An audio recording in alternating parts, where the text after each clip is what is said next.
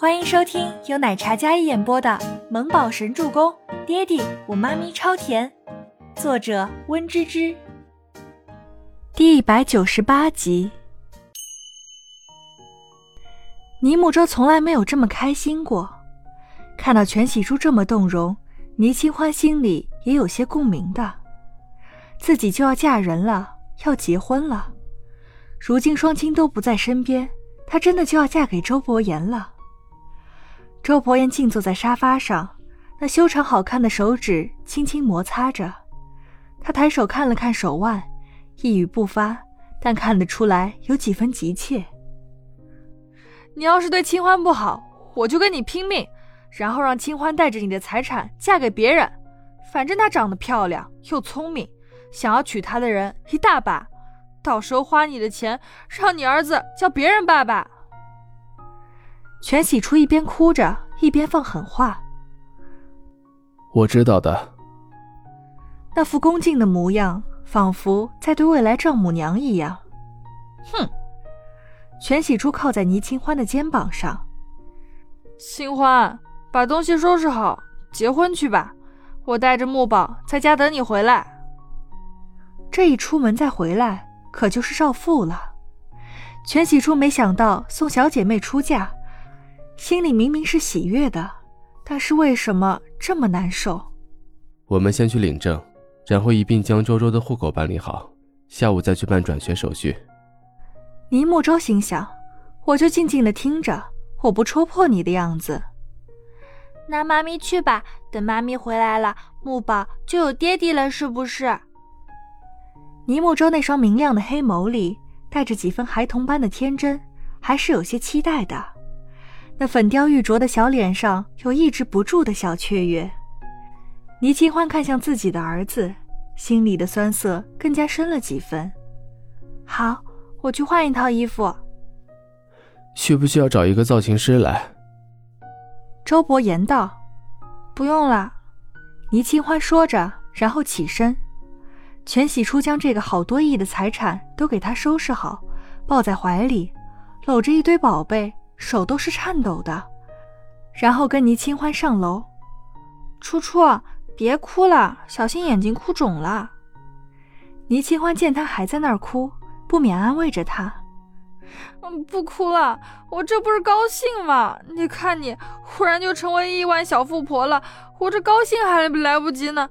我这要是失业了，就抱你大腿了。”全喜初一不小心就说出了大实话。身后沙发上正襟危坐的周伯言有些无语，总感觉这对姐妹才是一对的样子。全喜初走到楼上，将所有的东西都装好在袋子里，藏好了。这些既然是你的聘礼，你就都收好，不许还回去。这以后就是你的底气。全喜初虽然没有结过婚，但是知道，清欢要是想以后生活的好，那么这些就是他傍身的底气。我看周伯言是真心对你，我也就不担心了。全喜初将眼泪抹掉，不是他是会见钱眼开，而是周伯言这样的举动，试问放在别的男人身上，有几个敢将自己的大半身家交付给女方的？商人最看重的就是利益，而周伯言身上却更多的是重情重义。这里面大部分是收回来倪家的产业。他很在乎她，就算当年备受倪家父母的羞辱，如今也没有报复的意思，反而对清欢更加在乎，更加好。那么他就放心了。快点，你把这些东西收拾好，我去给你挑衣服。全喜初高兴地走到衣帽间，开心地给倪清欢挑选拍结婚照的衣服。虽然仓促，但是也要重视。约莫半小时。倪清欢跟全喜初从楼上下来，略施粉黛，墨发微卷披在肩头，那张清冷明艳的小脸，眉若星河，带着几分高贵，宛如高山雪莲般。虽然只有淡妆，可精致的五官却美得让人眼前一亮。她挽着一个轻奢的小包包，一袭价值不菲的白色高定套装，勾勒出她姣好的曲线，海藻般的长发。衬托她修长的天鹅颈，越发肤如凝脂。一条钻石锁骨项链在她雪白的颈间闪着耀眼的光，脚上穿着一双水晶鞋，从楼梯上缓缓走来。周伯言起身，深邃的黑眸里明亮异常。这样的倪清欢宛如五年前那个明媚动人的少女，她高高在上，众星捧月，张扬耀眼。周伯言的视线落在他身上，一眨不顺。全喜初领着倪清欢走到他面前的时候，见到周伯言清冷出尘的脸上，有几分看得出神。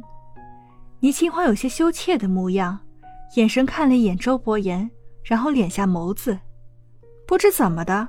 只是领个证，为了孩子上学而已，心里竟然这么砰砰直跳。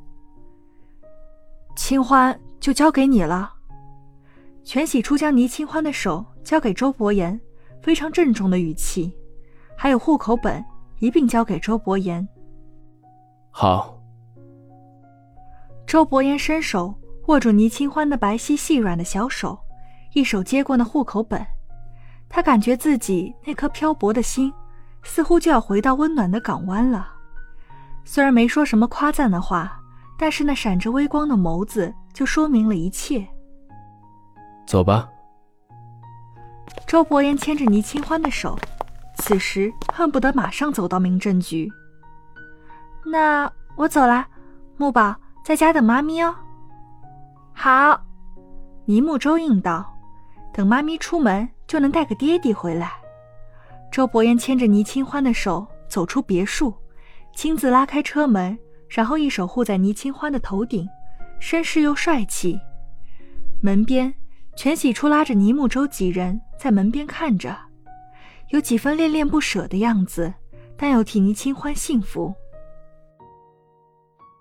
本集播讲完毕，感谢您的收听，我们下集再见。